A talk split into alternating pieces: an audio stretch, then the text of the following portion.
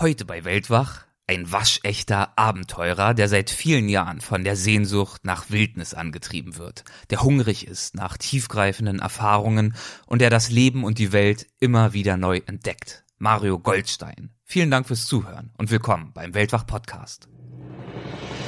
Gespräche mit Landeskennern und Abenteurern. Einblicke in faszinierende Orte. Aufregende Geschichten von unterwegs. Das ist der Weltwach-Podcast mit Erik Lorenz. Ist es denn möglich, aus dem Hamsterrad dieser Gesellschaft hier auch irgendwie auszubrechen? Wenn man so eine Reise macht, steckt natürlich in erster Linie erstmal ein Drang nach Selbsterfahrung drin. Man hat, man hat so eine Sehnsucht, so dieses Gefühl, dass wir auch durch diese Wildnis, durch diese Weite, dass wir als Menschen an sich in dieser Gegend nichts waren. Wir waren nichts. Früher mal, vor mehreren hundert Jahren, da war das mehr so. Da war das ruhig und weit. Heute ist es laut und eng. Das zu erleben, das war natürlich schon sehr beeindruckend. Die Entschlossenheit, das Aber aus dem Wortschatz streichen und loslassen sind sehr, sehr gute Voraussetzungen, seine Träume leben zu können und was im Leben zu erfahren. Hallo zusammen und herzlich willkommen zu dieser Folge von Weltwach. Bevor es gleich mit dem Interview losgeht, habe ich noch einen Hinweis für dich, beziehungsweise einen Tipp, der bestimmt interessant für dich ist. Ich würde dir gern Kai Beermann vorstellen. Das ist ein befreundeter Podcaster, der den Podcast Gate 7 macht und den ich dir gerne empfehlen möchte. In diesem Podcast, da beschäftigt sich Kai mit dem Reisen und Fotografieren und mit der Verbindung zwischen beiden Themen. Die Kamera, die ist für ihn ein Türöffner, um Zugang zu fremden Kulturen und zu Menschen zu erhalten und darüber hinaus auch eine kreative Art, nicht nur seine Umwelt besser zu verstehen, sondern gleichzeitig auch mehr über sich selbst zu erfahren. Er hat zwar auch gelegentlich andere Gäste, zum Beispiel Autoren, aber mit seinem klaren Fokus auf die Fotografie und im Speziellen die Reisefotografie ist er meines Erachtens eine super Ergänzung zu Weltwach. Oft diskutiert er mit seinen Gästen ganz konkret einige ihrer herausragenden Aufnahmen und auch die dahinterliegenden Techniken und Inspirationen. Das finde ich wirklich spannend. Für ihn ist die Fotografie wirklich ein Werkzeug. Ein Werkzeug, um noch tiefer in einen Ort einzutauchen, um ihn bewusst zu erforschen und wahrzunehmen. Ja, und der Austausch darüber, der führt immer wieder zu richtig spannenden Gesprächen. Besonders gut gefallen hat mir zum Beispiel kürzlich die Folge mit dem Visual Storyteller Thorsten Rother. Da ging es um seine fotografische Erkundungstour in Japan.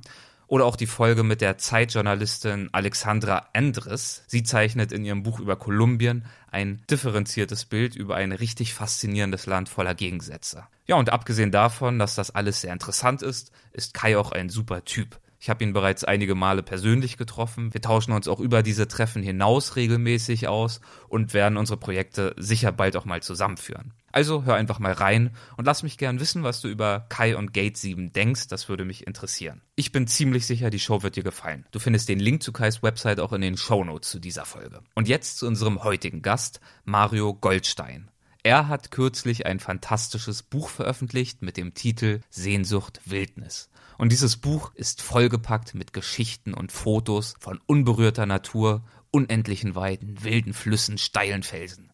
Dieser Traum von Freiheit und Abenteuer hat Mario Goldstein und seine Frau Ramona in die Wildnis Kanadas und Alaskas aufbrechen lassen. Sie haben dort unterwegs Einsiedler und Aussteiger getroffen, die ihren ganz persönlichen Traum in Harmonie mit der Natur leben Sie waren mit einem umgebauten Wasserwerfer unterwegs und dann später mit einem selbstgebauten Holzfloß. Unterwegs haben sie mit diesem Floß entlang des Yukon einen Schiffbrüchigen von einer Insel gerettet. Sie haben einsame Siedler getroffen und gegen die Winde und Gesetze des wilden Flusses gekämpft. Also ein großes Abenteuer und eine tolle Geschichte, die es neben dieser Podcast-Version, die du jetzt gerade hörst, auch wieder als Videoepisode gibt, zu finden auf weltwach.de unter TV oder auch direkt auf unserem YouTube-Kanal, den du ja hoffentlich schon brav abonniert hast. So, und jetzt viel Spaß bei meinem Gespräch mit Mario.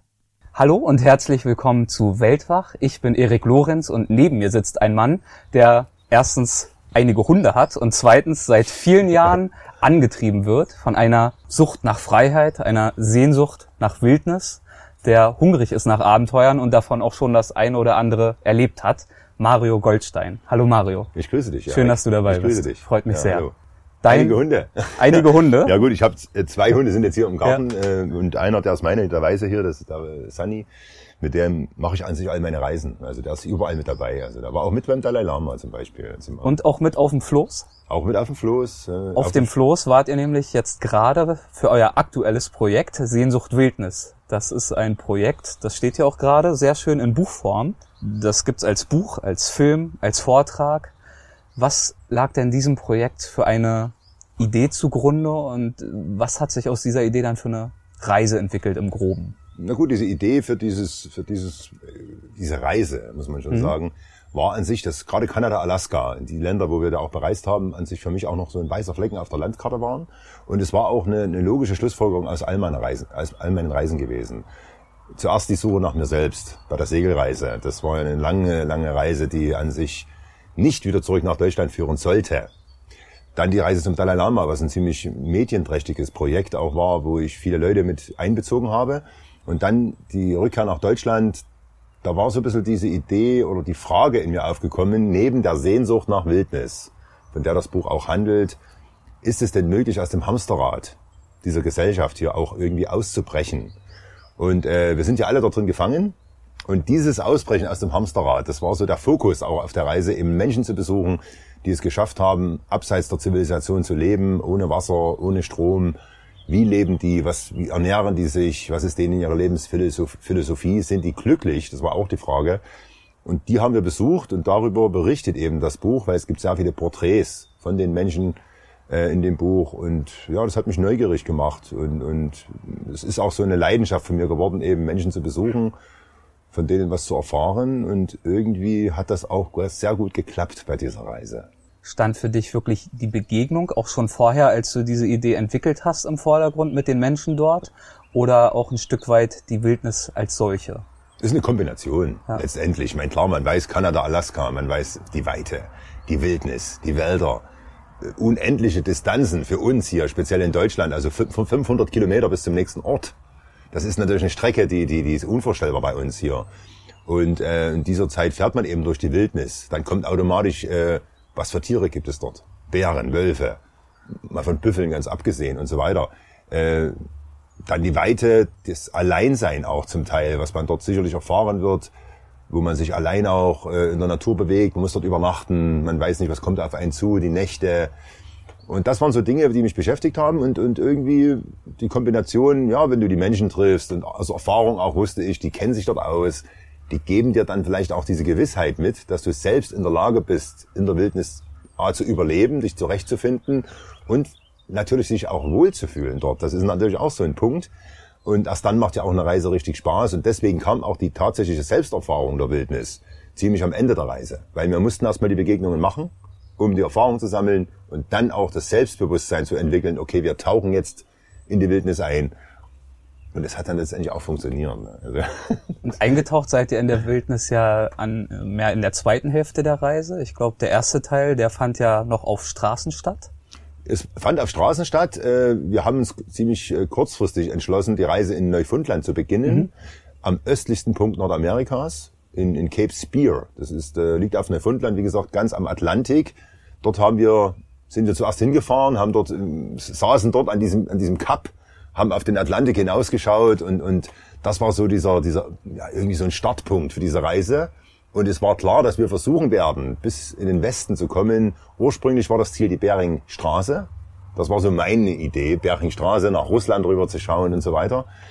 Und letztendlich ist ja dann die Beringsee geworden. Aber in äh, Neufundland haben wir uns dann inspirieren lassen durch, durch äh, Begegnungen, durch, durch die Eisbergsuche und durch die Wahlbegegnungen.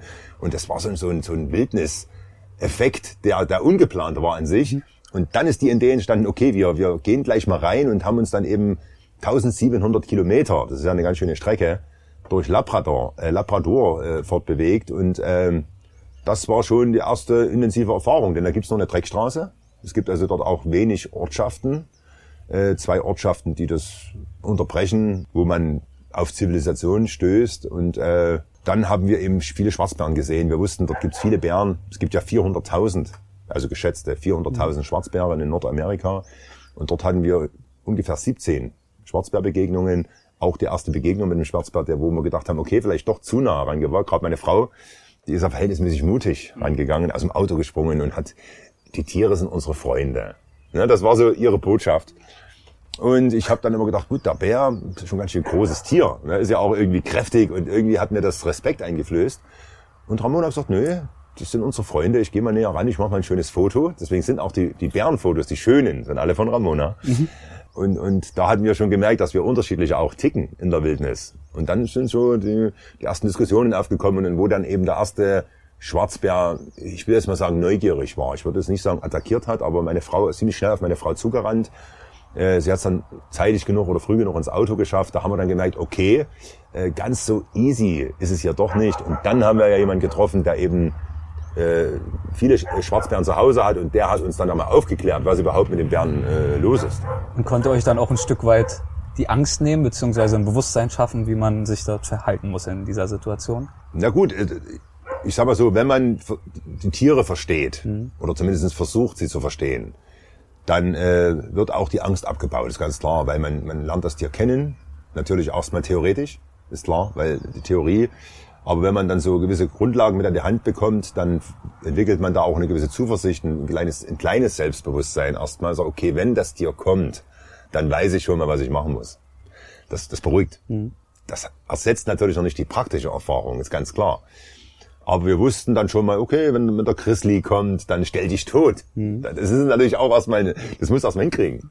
Wenn ein Grizzly kommt, leg dich erstmal unten hin und stell dich tot. Muss man auch sehr großes Vertrauen haben in den äh, Ratgeber, den in, ihr da getroffen habt. In den ne? Ratgeber, weil äh, er hat uns erklärt, okay, der Grizzly ist ein Tier, ist so, vielleicht ein, bist in sein Revier eingedrungen und so weiter. Und wenn du dich totstellst, dann wird er nicht darauf aus sein, dich zu töten. Der wird mal hinkommen, wird vielleicht mal reinbeißen in dich oder äh, also es klingt schon alles ziemlich extrem. Man soll Kopf schützen auch zu der Zeit und äh, kann passieren, dass man ein oder zwei Bisswunden davon trägt, aber er wird dann erkennen, dass du nicht in sein Revier eindringst und wird dich in Ruhe lassen. Mhm. Wird weitergehen.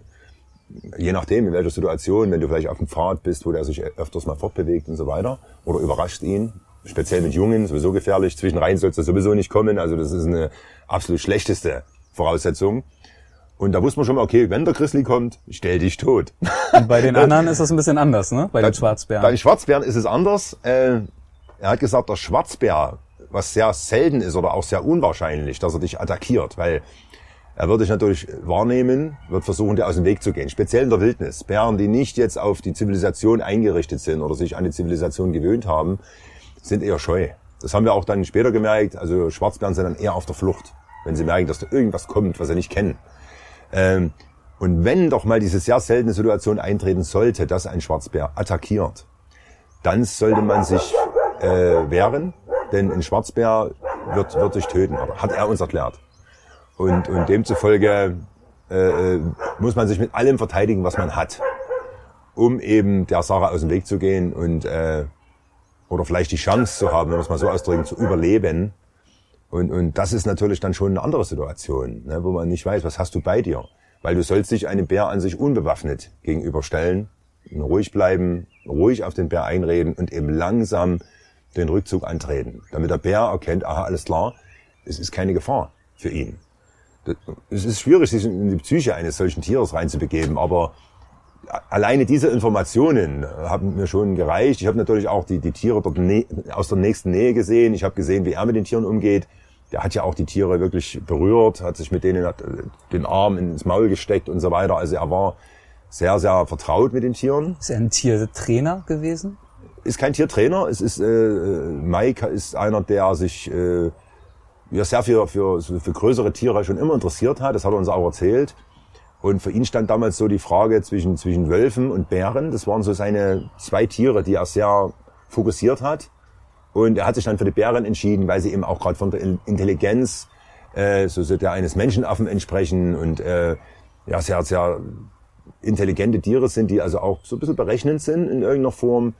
Und hat sich eben dann den Bären gewidmet und, und hat eben da so im Laufe der Jahrzehnte, weil das macht er schon ziemlich, ziemlich lange, seine Erfahrung gesammelt. Und sein Schwerpunkt besteht praktisch darin, äh, speziell Jung, Jungtiere aufzunehmen, die durch Unfälle oder eben durch Sportjagd, werden ja auch viele Bären getötet in, in Kanada, äh, die Jungtiere dann aufzunehmen, aufzuziehen, bis sie so 18 Monate alt sind, weil dann lösen sie sich an sich auch von der Mutter und dann setzt er die Tiere wieder aus in die Wildnis und so ja, ist der Kreislauf da entstanden bei ihm. Und durch diese ersten Kontakte und auch ersten Streifzüge ist dann auch wirklich erst eure Idee für die gesamte Reise dort vor Ort entstanden, ja? Also diese Sehnsucht Wildnis wurde eigentlich wirklich auch in der Wildnis geweckt. So habe ich dich jetzt verstanden. Na gut, die Sehnsucht nach Wildnis war schon vorher da. Mhm. Die Frage ist, wie weit gehen wir rein? Das war so die Frage. Mhm. Weil du hast ja nicht, nicht erst später in Alaska Wildnis gehabt, du hattest ja schon in Kanada Wildnis. Äh, wie gesagt, Labrador 1700 Kilometer, zwei Ortschaften. Also da kannst du dir vorstellen, da bist du lange, äh, fährst du durch, durch nichts. Also da, nichts würden wir hier sagen, obwohl dort an sich alles ist. Es ist Natur, Tiere, Freiheit, Ruhe. Du, du, du, dich bedrängt dort niemand. Du bist dort, du kannst machen, was du willst, an sich. Und äh, so das richtige Gefühl, in die, in die, selbst auch diese Zuversicht zu haben, dieses Selbstbewusstsein zu entwickeln, okay, wir gehen jetzt selbst in die Wildnis rein und, und meistern das über nicht nur mal einen Tag, sondern über Monate. Das kam natürlich durch diese Reise durch Kanada, durch die Begegnung mit den Menschen, weil das war ja auch das Ziel. Im ersten Teil der Reise Ängste abzubauen, verstehen, warum, wieso, weshalb. Und in der zweiten Reise dann zu sagen, okay, ich nehme es alles auf mich. Ich mache das von selbst und gehe in die Wildnis rein. Und so ist, hat sich das langsam gesteigert. Dann natürlich, bis wir dann gesagt haben, wir, wir können es wagen. Ich glaube, wir sind soweit. Und dieses Herzstück eurer Reise, das war ja die Etappe auf dem Floß auf dem Yukon. Das war das Finale, wenn man so will, ja. wobei natürlich das auch wieder eine Reise für sich war. Mhm.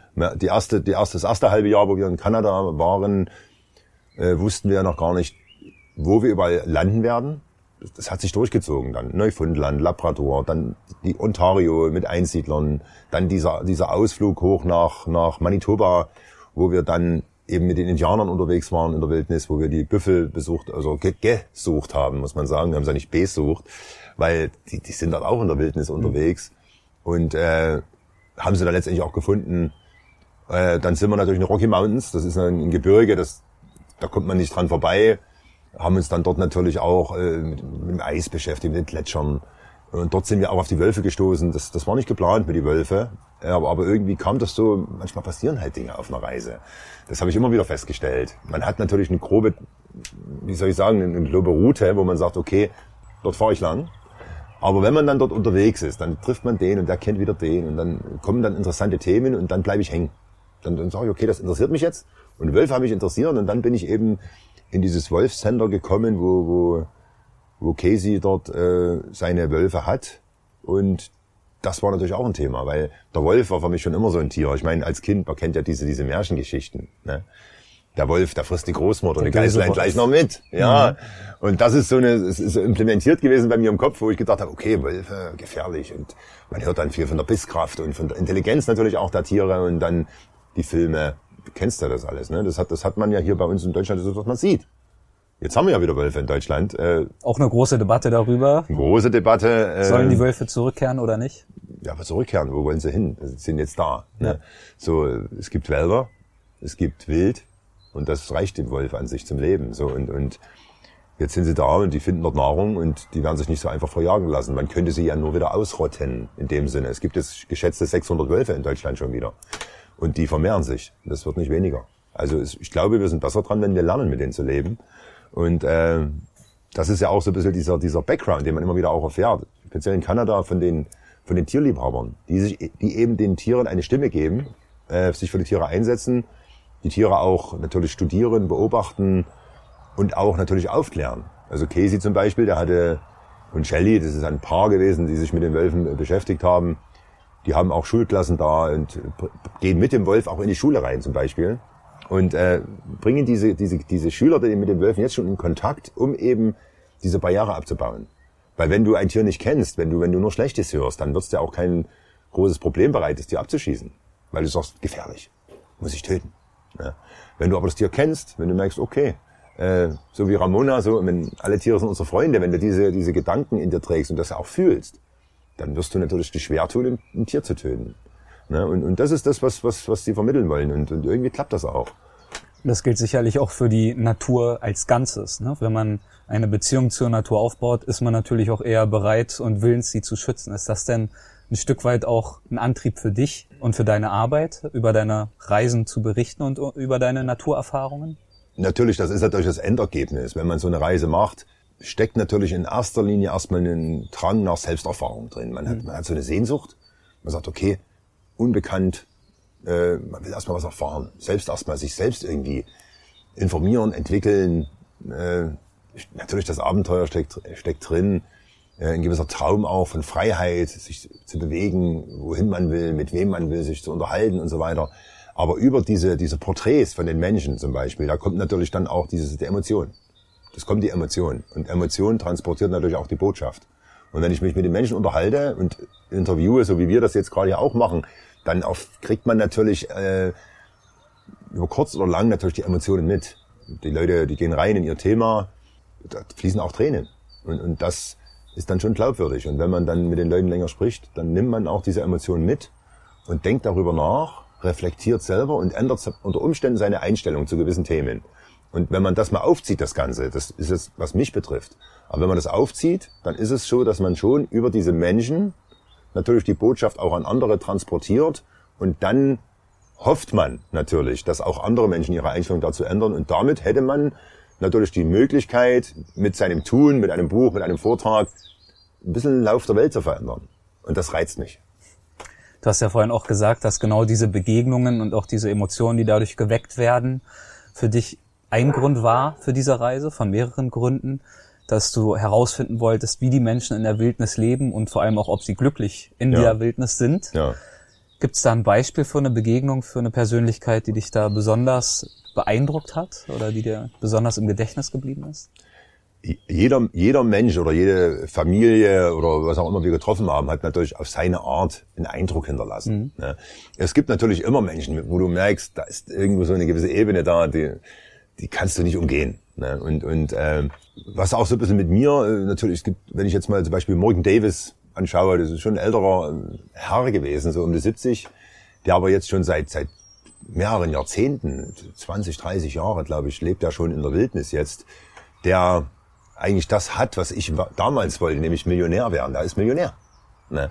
Und, und lebt aber in einem selbstgebauten Holzhaus, mitten in der Wildnis und äh, braucht an sich nur minimal was zum Leben. Der hat keinen Strom, der hat kein Wasser, der hat einen alten Pickup, mit dem er mal in die Stadt fährt, wenn er wirklich mal was braucht.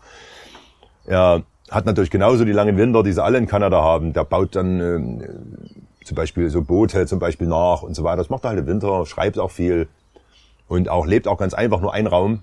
Wenn man da reinkommt, ein großer Raum, aber dort schläft er, da kocht er und ne, da macht er so seine Sachen, liest viel. Und äh, das ist so das, wo ich denke, hm, interessant, dass sich Leute bewusst dafür entscheiden, wo wir doch eigentlich alle so auf diesem materiellen Trip sind, wo wir sagen, okay, ich war ja selbst dort mal gewesen. Wenn du Millionär wirst, oh, dann bist du wer, dann hast du, bist du glücklich. Verrückt. Kommen wir gleich zu. Ja, da kommen wir noch dazu. Ja, auf jeden Fall. Aber, aber das war so ein, so, ein, so ein Beispiel, wo ich mich selbst auch ein bisschen gesehen habe, wo ich sage, Mensch, ja, er, er könnte, aber er macht's nicht, ist dadurch glücklich und äh, im Interview, dadurch er auch schon im Alter natürlich einen Fortschritt hat, hat er ja gesagt, er sagt, äh, ich habe all meine Träume gelebt. Und, und das ist doch ein, ein Ausspruch, wo ich sage, okay, wenn das, wenn man das zu sich selbst sagen kann, ich habe all meine Träume gelebt, dann, dann ist man doch auf dem richtigen Weg gewesen, schon sein Leben lang. Weil wenn man das nicht hinkriegt, wenn man irgendwann mal irgendwo sitzt und ist alt oder älter und sagt, okay, ich hätte das, das, das, das machen können, aber ich habe es nicht gemacht, weil mich Dinge zurückgehalten haben, die vielleicht im Außen passiert sind, materielle Dinge, Einflüsse von der Gesellschaft und so weiter. Äh, und ich war nicht ich selbst gewesen mein Leben lang dann ist man vielleicht auch am Ziel besser vorbeigerannt. Und dann könnte es sein, dass man irgendwann mal da sitzt und sagt, jetzt ist ein Alter erreicht, wo ich es nicht mehr hinkriege. Und dann kommt eben eine gewisse Enttäuschung auf über sein eigenes Leben. Und ich weiß nicht, ob man dann zufrieden sterben kann. Und hast du das Gefühl, dass es bei ihm einen bestimmten Moment gab, wo ein Umdenken eingesetzt hat? Oder war das ein Prozess, wo er irgendwann ausgestiegen ist? Wie ist er auf diese, äh, auf diesen Lebensstil sozusagen gekommen? Also wenn man seinen Lebenslauf so anschaut, der ist in einer verhältnismäßig wohlhabenden Familie aufgewachsen, hat sich aber schon früh herausgestellt, dass er nicht dort reinpasst. Also für mhm. sich hat er das äh, schon früh erkannt, was ja ein Vorteil ist.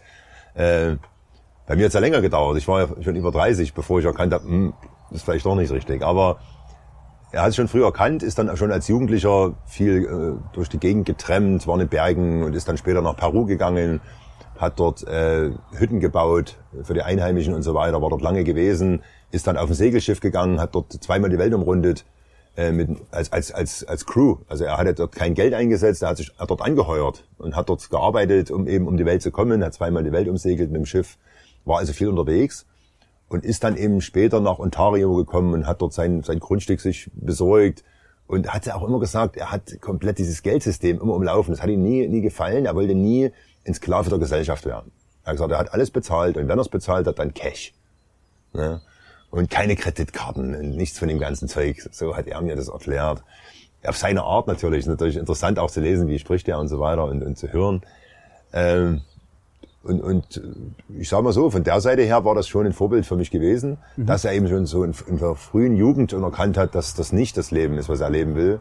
Vielleicht auch der Kontrast, weil oft ist es ja so, man will nicht das leben, was seine Eltern gelebt haben. Man sieht die Eltern, man sieht, was sie haben, wie sie leben, wie sie sich auch untereinander verhalten. Und oft leben ja die Kinder das Kontrastprogramm. Und, und, und das tritt sehr oft ein und von da Seite ist vielleicht, morgen fällt vielleicht in diese Kategorie. Ihr habt euch ja mit verschiedenen Fortbewegungsmitteln auf diesen Reisen für dieses Projekt bewegt, unter anderem mit einem Wasserwerfer, mit einem ausrangierten. Wie es äh, zu diesem irrwitzigen Gefährt äh, gekommen ist, dazu sprechen wir nachher noch, denn das hast du ja schon oft für eine äh, vorherige Reise benutzt. Und dann aber vor allem eben das Floß. Ihr seid auf einem selbstgebauten Floß den Yukon runtergefahren. Ja. Wie ist die Idee dazu entstanden? Das Floß.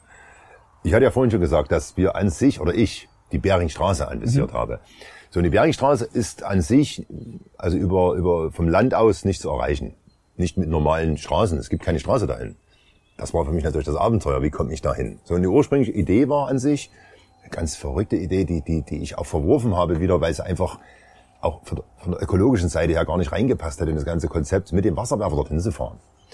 Und ich wollte den Wasserwerfer umbauen ne, aber mit Kettenantrieb und wollte dort an sich, äh, im Winter geht das nur im Winter, weil im Sommer sind dort Sümpfe und so weiter, da kommt man gar nicht durch. Aber im Winter wäre es vielleicht gegangen, mit dem Wasserwerfer über Land bis zur Beringstraße zu kommen, was meines Erachtens noch nicht so viele Leute gemacht haben. Äh, man fliegt dort an sich hin mit, mit dem Buschflieger und so weiter. Aber irgendwie, ich habe dann auch mit meiner Frau gesprochen und das war natürlich mal so ein Thema für eine Zeit, für ein paar Tage, eine Woche, zwei. Und da haben wir uns gesagt, wir können das gar nicht machen, wir können den Wasserwerfer nicht umbauen, durch die Wildnis fahren dort eine Schneise schlagen, mehr oder weniger. Das, das hat, hätte nicht funktioniert. Äh, und dann haben wir das verworfen, das, das Ding mit dem Wasserwerfer. Und äh, haben das an sich ein bisschen offen gelassen. Das war so, so offen. Wie mhm. kommen wir zum, zum äußersten Westen? Das war nicht, war nicht klar. Und als wir dann nach fünf Monaten dann in Dawson City ankamen, da haben sie ja geschafft, dann über 12.000 Kilometer sind wir irgendwann in Dawson eingefahren. Meine Frau wollte eigentlich gar nicht hin. Die hat gesagt, Dawson, was wollen wir da oben im Norden? Und ich sage, nein, wir müssen nach Dawson eben wegen Driftwood Holly. Das war ja der, der eine Mann, den ich dort treffen wollte, der eben auch aus Deutschland kommt und auch Unternehmer war und ausgestiegen ist und komplett mit Familie auch das geschafft hat, was ich ja nie geschafft habe. Ich wollte immer meine Familie eigentlich mitnehmen äh, und haben sich dann immer eigentlich kurzfristig anders entschieden. Und dann stand ich vor der Entscheidung, mache ich jetzt das Abenteuer oder mache ich es nicht. Und als wir in Dawson City ankamen, um das jetzt auf, dem Flo, auf das Floß erstmal noch zu bringen, äh, haben wir dort eine, so ein paar verrückte äh, Leute getroffen. Ein Mix aus unterschiedlichen Nationalitäten. Amerikaner, Deutsche war dabei, Spanier, äh, die sich dort in den Sommermonaten eigentlich eine schöne Zeit gemacht haben, dort vor Dorsen, direkt am Fluss und haben dort von der Müllhalde sich Teile geholt, Fässer und alte Bretter und Satellitenschüssel als Dach genommen und so weiter und haben aus diesen ganzen Müllteilen sich ein Floß gebaut. Das war extrem schwer, das Ding. Also das konnten die nur, die haben dann mit acht Mann abgelegt, letztendlich Anfang September. Und die konnten, haben das gerudert, weil die hatten keinen Motor und da hätte es einen gro großen Motor gebraucht, um äh, das, das zu bewegen. Aber die haben das dort gebaut. Die hatten dann nur ein Ziel, 200 Kilometer, einen Fluss runter bis nach Igel. Und als die das Floß dort abgelegt haben, haben wir mit Holly, äh, haben wir das Floß eine Zeit lang begleitet. Mhm. Und als wir das beobachtet haben, haben wir uns überlegt, dass das unser Weg ist, weil wir wussten natürlich, der Yukon geht bis zur Beringsee. So, es sind 3000 Kilometer. 3200 ist er an sich lang, aber von Whitehorse, wo wir dann später gestartet sind, sind es 3000 Kilometer. Und so ist dann dort spontan nach diesem ersten halben Jahr Reise entstanden die Idee, wir machen das mit dem Floß. Wir wussten, das wird auch eine längere Geschichte, weil das Floß muss erstmal gebaut werden. Äh, wie, wie, wie fahren wir dahin? Wie, wie bauen wir das Floß? War natürlich auch eine Frage, weil aus Müll das, das war uns nicht so, äh, äh, uns war das irgendwie komisch, da mit Fässern da, an, an, wenn wir es überhaupt geschafft hätten. Wahrscheinlich hätten wir es gar nicht geschafft mit Fässern. Äh, bis zur Beringsee und dann dort stellen wir dort hier 15 äh, Ölfässer ab. Ne? Und das war irgendwie so, auch hat auch nicht richtig in die Reise gepasst. Also muss man das erstmal überlegen. Und dort ist dann die Idee entstanden, mit dem Floß bis zur Beringsee zu fahren. Das war also dieser doch etwas für mich ein Kompromiss, der okay war, weil ich dann gedacht habe, okay, wir kommen nicht zur Beringstraße, weil das wäre dann nur mit, mit dem Buschflieger gegangen, aber bis zur Beringsee kommen aus eigener Kraft. Und so ist dann, hat sich der Fokus auf den Beringsee gelegt und dann ist die Idee entstanden, mit dem Floß dorthin zu fahren. Was ist das dann für eine Reise geworden auf dem Floß? War das eher ein sich treiben lassen, eine gemütliche, beschauliche Angelegenheit oder war das eher mit Herausforderungen verbunden für euch? Das Schöne ist ja, so eine, so eine Reise lebt immer von der Vorfreude. Mhm. Es ist so. Man, man sitzt hier, man stellt sich das Und schon. Und von der Erinnerung. Dann später, ja, genau. später. Aber es kommt mal die Vorfreude. Ja. Man sitzt dann hier in Deutschland, es war ja dann der lange Winter auch. Wir kamen zurück im Anfang Oktober dann von ähm, Kanada, äh, haben das Auto drüben gelassen, sind hier rübergeflogen. Ich habe dann im Winter hier Vorträge gemacht und in der Zeit so, ja, wie bauen wir denn das Floß und so weiter und so fort. Und ich habe natürlich recherchiert und ich bin ja so der Planer bei uns. Ramona ist eher so die, der Träumer. Mhm. Ne, so macht sich da nicht so viel Gedanken, verlässt sich vielleicht auch ein bisschen auf mich, ist auch okay. Aber ich habe das so geplant im Winter. Wie komme ich bis zur Beringsee? So, und, und ich wollte was haben, das Floß sollte auf irgendwas schwimmen, was, was, man, was man am besten wieder mitnehmen kann. Und ich wusste, das haben wir schon in Kanada gesehen, es gibt so Schläuche, so große Schläuche, die, die auf das Rafting benutzt werden und so weiter. Das ist aber sehr teuer. So ein Schlauch kostet 10.000 Dollar. Einer. Und das war mir einfach zu teuer. Zwei solche Schläuche sind 20.000 Dollar nur für die Reise. Und dann habe ich mich so ein bisschen erkundigt hier in Deutschland und ich bin dann auf einen Mann gestoßen, der ein Jahr vorher am Yukon war und hat dort auch versucht, die Beringsee zu erreichen mit einem Floß und ist, musste aber unterwegs äh, aufgeben wegen dem Unfall. Er hat sich irgendwas am Bein, äh, hat sich am Bein verletzt, konnte dann die Reise nicht fortsetzen und hat dann auf halber Höhe die Reise abgebrochen. Aber jemand, der sehr erfahren ist, weil er war schon auch mit dem Kanu auf dem, auf dem Yukon, hat schon, glaube ich, zwei, dreimal vorher die Beringsee erreicht. Also das war jemand, der war schon an der Beringsee. Und äh, den habe ich dann kontaktiert und er hat mir dann erklärt, dass seine Schläuche, auf die er das Floß draufgebaut hat, also die Idee hat, hatte ich vom ihm so ein bisschen übernommen, die liegen gerade in Fairbanks, also in Alaska. Also die waren schon drüben. Und dann habe ich mit dem einen Deal gemacht. Dann habe ich die Schläuche, ich sag mal, verhältnismäßig günstig erworben. Ich glaube, 1500 Euro bezahlt für beide Schläuche, wo ich gesagt habe, okay, das ist ein Deal. Und ich bin dann, als ich nach Whitehorse kam, dorthin gefahren, habe die Schläuche abgeholt und habe dann auf diese Schläuche, das war der Plan, das Floß äh, errichtet, muss man sagen. Man errichtet ja das Floß. Das ist ja aus Holz gebaut. Äh, aber wir hatten ja jetzt nicht eine Detailzeichnung oder sowas. Wir haben schon mal ein bisschen gemalt, wie könnte es denn aussehen und so weiter. Aber so richtig ist das Floß erst beim Bau entstanden, in der Bauphase. Ich wusste, ich brauche Bretter, Kanthölzer und so weiter und wusste natürlich nicht so genau, was halten die Schläuche aus. Und äh, das ist das, was, was hier in Deutschland dann so passiert ist. So ein bisschen diese Idee, wie baut man das Floß zusammen. Ich wusste, die Schläuche liegen dort. Ich wusste, ich nehme das mit Holz, ich baue das mit ordentlichen Balken und so und dass das auch alles ein bisschen sinnig ist für meine Begriffe. Also ich wollte nicht einfach ein paar Stämme drauflegen, das hätte auch nicht funktioniert. Und so mit, diesem, mit dieser Idee sind wir dann rübergeflogen. Vorfreude. Wir wussten Whitehorse, wir bauen das Floß an einem See. Wir haben also nicht das äh, Floß in Dawson City gebaut, wo wir auch, wo die anderen das gebaut haben, sondern wir sind nach Whitehorse zurück. Das sind ja wieder, wieder 500 Kilometer weiter runter Richtung, Richtung Süden. Weil dort waren optimale Bedingungen. Der See, wir waren direkt am Ufer gewesen auch. Wir brauchten ja auch Strom, weil wir mussten ja mit Säge arbeiten und so weiter. Und durch das Fahrzeug hatten wir also die Möglichkeit, dort auch mit Strom zu arbeiten, weil dort an dem Campingplatz gibt's keinen Strom. Und die Nähe zur Stadt war natürlich auch optimal. Wir konnten dort äh, Baumaterialien besorgen, Schrauben, Bretter, Balken, Platten und so weiter. Das haben wir dort besorgt, haben das alles dorthin geschafft und haben dort am Ufer vom Lake Le Berge das Floß gebaut. In drei Wochen. Du hast jetzt mehrfach äh, die Vorfreude betont. Ja. Das klingt so, als hättest da vor Ort dann so eine Art kleines böses Erwachen gegeben. Nein, böses Erwachen würde ich jetzt nicht sagen. Also das ist, ist jetzt übertrieben. Ja. Also die Vorfreude ist eine schöne Freude, die man immer hat. Die hat man ja auch auf andere Dinge, auf Weihnachten, auf Geburtstage und so weiter. Aber wenn man hier sitzt und träumt sich so ein Abenteuer zusammen, das habe ich schon oft festgestellt, dann lässt man oft das Negative, das, das lässt man nicht zu, weil kann ja nichts passieren und so weiter. Aber dann äh, ist es halt so, dass man schon auf dem Weg immer wieder auf Probleme stößt. Das ist ganz normal. Das weiß man auch. Es ist nur eine Sache, man macht sich nicht so verrückt im Vorfeld. Und ähm, das der Floßbau, wir haben, wir waren ja zu dritt dann letztendlich. Meine Frau war dabei, Patrick war mit dabei, der auch den Film gemacht hat, Yukon im Fluss der Zeit.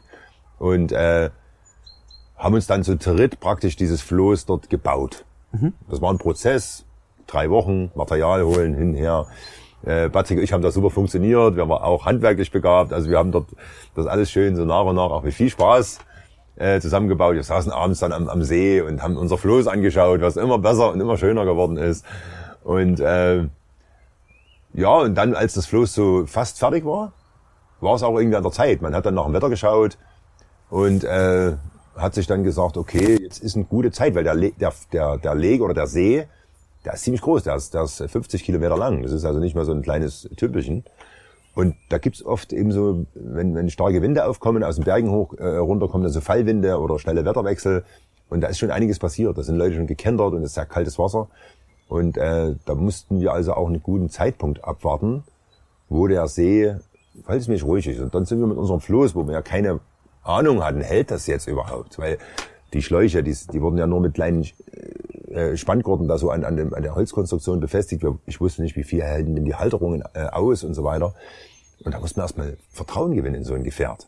Ne? Das ist ja nicht abgenommen, TÜV oder irgendwas. Das ist ja nur noch danach gebaut, wie stelle ich mir das vor, wie könnte es halten.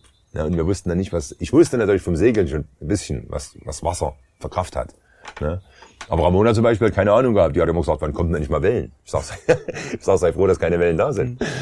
Äh, später kamen dann auch Wellen und dann hat man, hat sie auch schnell gemerkt, dass das für so ein kleines Gefährt auf so einem großen Gewässer gefährlich sein kann. Ne? Und Probleme kommen dann trotzdem auf der Reise. Also wenn du darauf raus willst, jetzt in auf dem Herausforderungen. Sinne, Herausforderungen, äh, mal abgesehen vom, vom, von dem Floß, äh, Handling, äh, die Wetterkapriolen äh, ist natürlich auch die zwischenmenschlichen Geschichten immer wichtig und äh, jeder hat vielleicht auch seine Vorstellungen, wenn er so eine Reise angeht. Ramona ist eher so, die, wie ich schon gesagt habe, die, die träumt sich da eher so rein die saß viel vorne auf dem Floß. Ich habe ja die ganze Steuerung übernommen. Mhm. Die erste Hälfte der Reise habe ich komplett das Floß selber gesteuert. Ich lasse ungern jemanden ans Steuern. also, weil ich einfach, äh, vielleicht bin ich auch ein Kontrollfreak, kann auch sein. Also ein bisschen so Kontrolle brauche über das ganze Ding. Aber es hat sich ja dann anscheinend gut ergänzt, zumindest in dieser Hinsicht. Später dann. Ich war vielleicht auch ein bisschen müde vom, äh, gewesen vom Steuern, weil den ganzen Tag am Steuer zu stehen, ist schon auch hart auf eine Art, weil man ist ja immer wieder fokussiert. Wir waren ja manchmal 10, 12 Stunden da auf, auf Fluss bevor wir dann abends angelegt haben. Und dann kam natürlich die, die entspannte Phase auch. Und wir haben uns auch viel treiben lassen, gerade in der ersten Hälfte der Reise. Motor aus. Ich habe mich ja dann entschieden, das Floß mit dem Motor zu steuern. Habe mir damals in Vancouver einen, einen gebrauchten Motor besorgt. Das war eigentlich ein Nachgang, war es ein Fehler an sich, aber auf der anderen Seite hat er natürlich auch interessante Begegnungen beschert, der Motor, weil er eben immer wieder Probleme bereitet hat und wir brauchten Hilfe und sonst hätten wir heute keinen Gord hier drin der, der Pilzsammler, die zwei äh, Gord und Shaw, die, die, die dort eben auf ihre ganz einzigartige Weise äh, den Yukon, also das Yukon-Territorium äh, praktisch erkunden und auch davon leben. Nämlich? Äh, vom Pilze sammeln. Also die, das waren zwei Leute, die, das muss dir vorstellen, wir hatten Motorprobleme. Wir mussten den Motor irgendwo zur Reparatur bringen, das war klar. Der ist nicht mehr angesprungen und wir konnten mit, ohne Motor konnten wir das bloß nicht steuern. Wir haben es probiert mit Rudern, zu zweit nur, Ramona und ich, das war ein schwieriges Unterfangen. Und ähm, haben dann in, in Karmax gestoppt. Das ist so auf halbem Weg zwischen, zwischen Whitehorse und Dawson. Das war schon so in der ersten Hälfte der Reise schon gewesen, im ersten Drittel. Und in Karmax rausgegangen, gesucht, ob es da überhaupt eine Werkstatt gibt. Es gab aber keine. Und als wir zurück zum Floß laufen, laufe ich über den Campingplatz und da spricht mich an sich Gord an.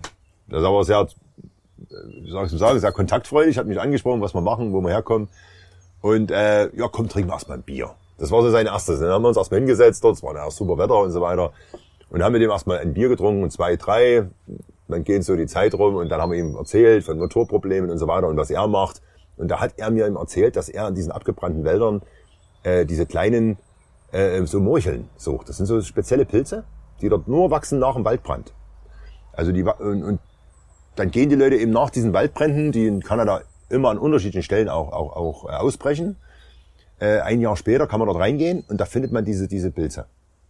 Und, und das ist ein sehr begehrter Pilz weltweit und wird auch sehr gut bezahlt. Es gibt dort Pflücker, die da manchmal 1000 Dollar am Tag verdienen. Also schon viel Geld. Man muss natürlich den ganzen Tag im Wald rumstechen und sich diese Pilze suchen und Gord war Profi. Der ist schon seit 20 Jahren in dem Geschäft. Nur, dass er auch keine 1000 Dollar wollte. Er wollte nur 200, 300 am Tag, um dass er sich halt seine Büchse Bier holen kann, seinen Tabak. Und dann war für ihn die Welt in Ordnung. Ne? Und ich fand den Typ einfach interessant, auch dieser Kontrast zwischen, zwischen dieser Lebensweise, also Al Alkoholiker und, und äh, halt dieses ganze schon ein bisschen chaotische Leben, was die beiden geführt haben, aber auch trotzdem im, im Background mit seiner, mit seiner Menschlichkeit, mit seiner Einstellung. Äh, er ist natürlich auch vom Leben, wie viele Menschen, äh, gebeutelt, Ge äh, Gefängnis, Aufenthalte und so weiter. Und er war auch sicherlich früher in irgendwelchen Kreisen drin und äh, hat seine ganzen Papiere verloren. Er war ja mehr oder weniger illegal im Land. Und, und sowas reizt mich immer. Solche Leute, was machen die? Wie kommen die klar? Und ist halt mit seinem alten Camper, den er von seinem Cousin irgendwie billig da gekauft hat, da im, immer wieder von, von Pilzsammelstelle zu, von, zu Pilzsammelstelle gewandert, um eben seinen Lebensunterhalt zu verdienen. Natürlich gibt er abends seine Pilze ab, kriegt sein Geld und geht. Ne? Also der wird auch kein Konto haben, kann ich mir vorstellen. Also es war interessant. Und ähm, mit dem sind wir dann halt eine Zeit lang rum und haben eben Pilze gesucht, mhm. haben das dokumentiert und haben dieses Pärchen da so dokumentiert und die waren auch sehr offen und ehrlich. Und er hat eben dann zu mir gesagt, äh, pass auf, ich helfe dir, deinen Motor hier von Carmax über Land, also über die Straße, die nach, nach Whitehorse geht, runterzuschaffen und dort schauen wir, dass wir jemanden finden, der deinen Motor reparieren kann. So kam der Kontakt zustande. So kam der Kontakt zustande und er hat mir dann seinen Zündschlüssel gegeben und hat gesagt, hier, fahr du mal, weil ich habe keinen Führerschein mehr.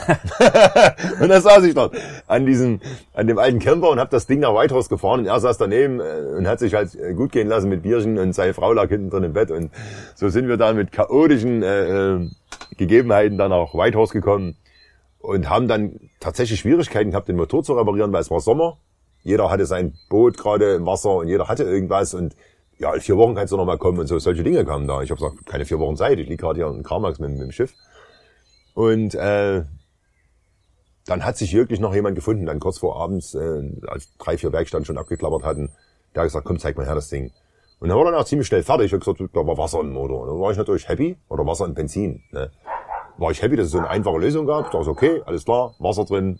Wir machen jetzt einen extra Filter, haben wir noch rangesetzt am, am Floß damit wir dort das Wasser rausfiltern können. Und dann dachte ich eigentlich, das Problem ist, ist erledigt.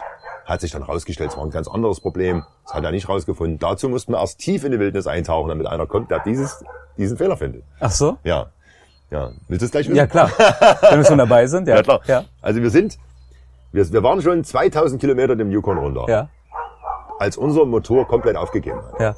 Wir hatten vorher schon viele Probleme. Wir mussten immer wieder Zündkerzen wechseln, dass er überhaupt anspringt. Dann ist er nur unter Vollgas gelaufen. Also der man hat gemerkt, er braucht eine gewisse Form, eine Last, damit er überhaupt läuft. Mhm. Und in, in, in, in Caltech, das ist ein, ein Inuit-Dorf, schon weit den, den Yukon runter, war es dann so, dass wir angelegt haben, und es war auch wieder Glück, wir legen an einer Ortschaft an, wo, wo hunderte Kilometer rund nichts weiter ist. Wir legen dort an, und in dem Moment, wo wir anlegen an dem Tag, geht der Motor aus und springt nie mehr an. Also wir haben dort alles probiert, Zündkerzen gewechselt, das, das, das. Und es ging, er ging nie mehr an. Und dann liegst du vor so einem Ort, Caltech, 150 Einwohner, keine Ahnung wie viele Leute da, also es waren knapp über 100. Und äh, fragst dich, wie soll das jetzt werden? Ne? Und, und ich gehe vom, vom, vom Floß runter und sehe am Ufer ein kleines Boot liegen und hinten an dem Boot war der baugleiche Motor dran, den ich auch habe, nur paar PS weniger. Ich bin hingelaufen, habe den Deckel abgenommen, guck dort rein, ich sag, da sind alle Ersatzteile drin, die ich brauche. Das ist ja schon mal gut. Ja. So, jetzt musst du natürlich nur noch wissen, wo ist das Problem. Dann sind wir in den Ort rein und es soll, sollte dort einen Mechaniker geben, der super ist, der aber nicht da war, haben dann gewartet, der kam dann abend und der hat tatsächlich das Problem gefunden. Ich kann das gar nicht so genau wiedergeben. Es war irgendein ein Impulsgeber auch an, an, an, die, an die Elektronik, dass eben der Zündfunke, der dort letztendlich an der Zündkerze ankommt, auch eine gewisse Stärke hat, damit auch sich der Benzin entzündet. Und dort war irgendwas kaputt. Das war auch so ein eingeschweißtes Teil. Du konntest dort gar nichts drin machen. Und das hat er herausgefunden. Mit Messgeräten und so weiter, was er alles da hatte. Und als wir das rausgefunden haben, habe ich, Earl, Earl hieß der Typ, der hieß Earl. Und äh, ich habe dann gesagt, was machen wir jetzt hier? Sagt er, na ja, äh, das müssen wir bestellen, sagt er, äh, irgendwo mit dem Buschflieger einfliegen lassen, dauert so eine Woche bis zwei Wochen, bis das dann da ist. Ich sag, Mensch, ein, zwei Wochen, es war kurz vor Winter, wir waren ja schon im Stress. Also mental hm. natürlich. Und dann guckt er so, ohne dass ich was gesagt habe, guckt er rüber zu dem Boot, wo, das, wo der Motor dran hing. Und sagt er, das Boot da drüben gehört mein Bruder. Das war mein glücklicher Umstand. Und Sehr gut. Wir gucken mal. Mhm. Und ich sage, ja, wir gucken mal. ich wusste ja schon, dass das Teil da drin ist. Ich gehe mit ihm darüber, wir machen das auf. Er sagt, okay, wir bauen jetzt das Teil aus hier, aus meinem Bruder sein Motor, bauen es bei euch ein und gucken, ob es funktioniert. sag, ja, das könnte man mal machen, habe ich zu ihm gesagt. Und dann hat er das auch gemacht, haben das gewechselt und dann hat er wirklich das Ding eingelassen und ist angesprungen. Und dann war das natürlich bei uns schon eingebaut. Und er hatte das kaputte Teil in der Hand und dann habe ich gesagt, oh, komm, lass uns das Teil bestellen. Ich sag hier, äh, ich bezahle das jetzt alles gleich hier. Und er sagt, hey, pass auf, mein Bruder wird es wahrscheinlich gar nicht merken, dass das Teil fehlt, weil der braucht eh gerade nicht, das Schiff, äh, das, das, das Boot. Und äh, haben dann die Teile über Telefon bestellt oder er hat es gemacht äh, und hat uns sein das Teil von seinem Bruder, seinen Motor drin gelassen und so konnten wir dann am nächsten Tag weiter. Und so, solche Perfekt, Dinge passieren dort mitten in der Wildnis, wo du denkst, hey, warum, wieso, weshalb, aber es ist halt so.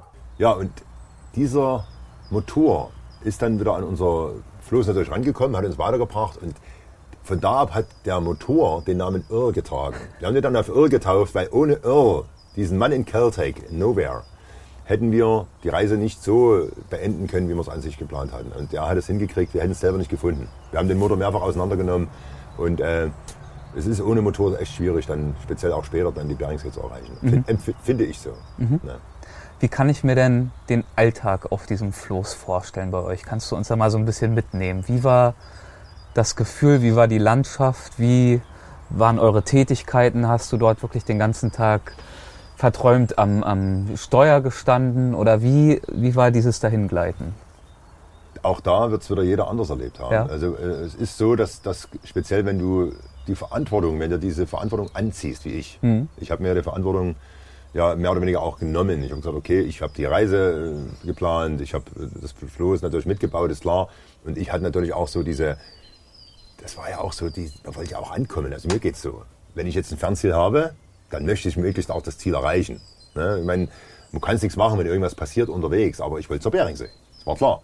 Und da war eine gewisse äh, Zeitknappheit aufgrund des nahenden Wintereinbruchs. Richtig, aber das kam erst später auf, dieser Druck. Am Anfang war das nicht so. Am Anfang war überhaupt die ganze Bauzeit am, am, am See war schon schön. Wir haben den ganzen Tag gebaut, saßen abends dann dort, haben Feuer gemacht, haben gegessen, Bier getrunken, wie es- wie man es halt so macht. Ne? Und dann guckt man auf den See, dann hast du diese ewigen äh, Sonnenuntergänge, Mitternachtssonne. Die Sonne geht ja nie unter. Du hast stundenlang Zeit zu fotografieren.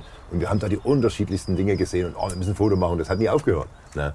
Und deswegen sind auch eben die schönen Landschaftsbilder eben auch entstanden, ne? weil diese Sonne uns einfach immer wieder die Chance gegeben hat, die Landschaft im unterschiedlichsten Licht auch zu fotografieren. Und wo, als dann die Reise losging, war natürlich die Spannung groß. Ist klar, wir haben mit Tracy vorher gesprochen, die uns wirklich äh, da auch eingeschworen hat, gesagt, hey, bereitet euch gut vor, ihr müsst wirklich aufpassen, der Fluss ist nicht ohne. Untiefen, angeschwemmte Bäume, die Kälte des Wassers, auch natürlich die Weite, wo du weit hast bis zum nächsten Ortschaft, wenn irgendwas passiert und so weiter. Also du hast schon, das sind schon Unsicherheiten. Das hat man ja später auch dann gesehen an dem Chasen, den wir gerettet haben, dann der da schon drei Tage auf der Insel saß und kein kein ähm, kein Wasser mehr hatte und, und, und nichts, zu, nichts zu essen. Und das war ja gleich in, in bis Dawson City hat man den aufgegriffen.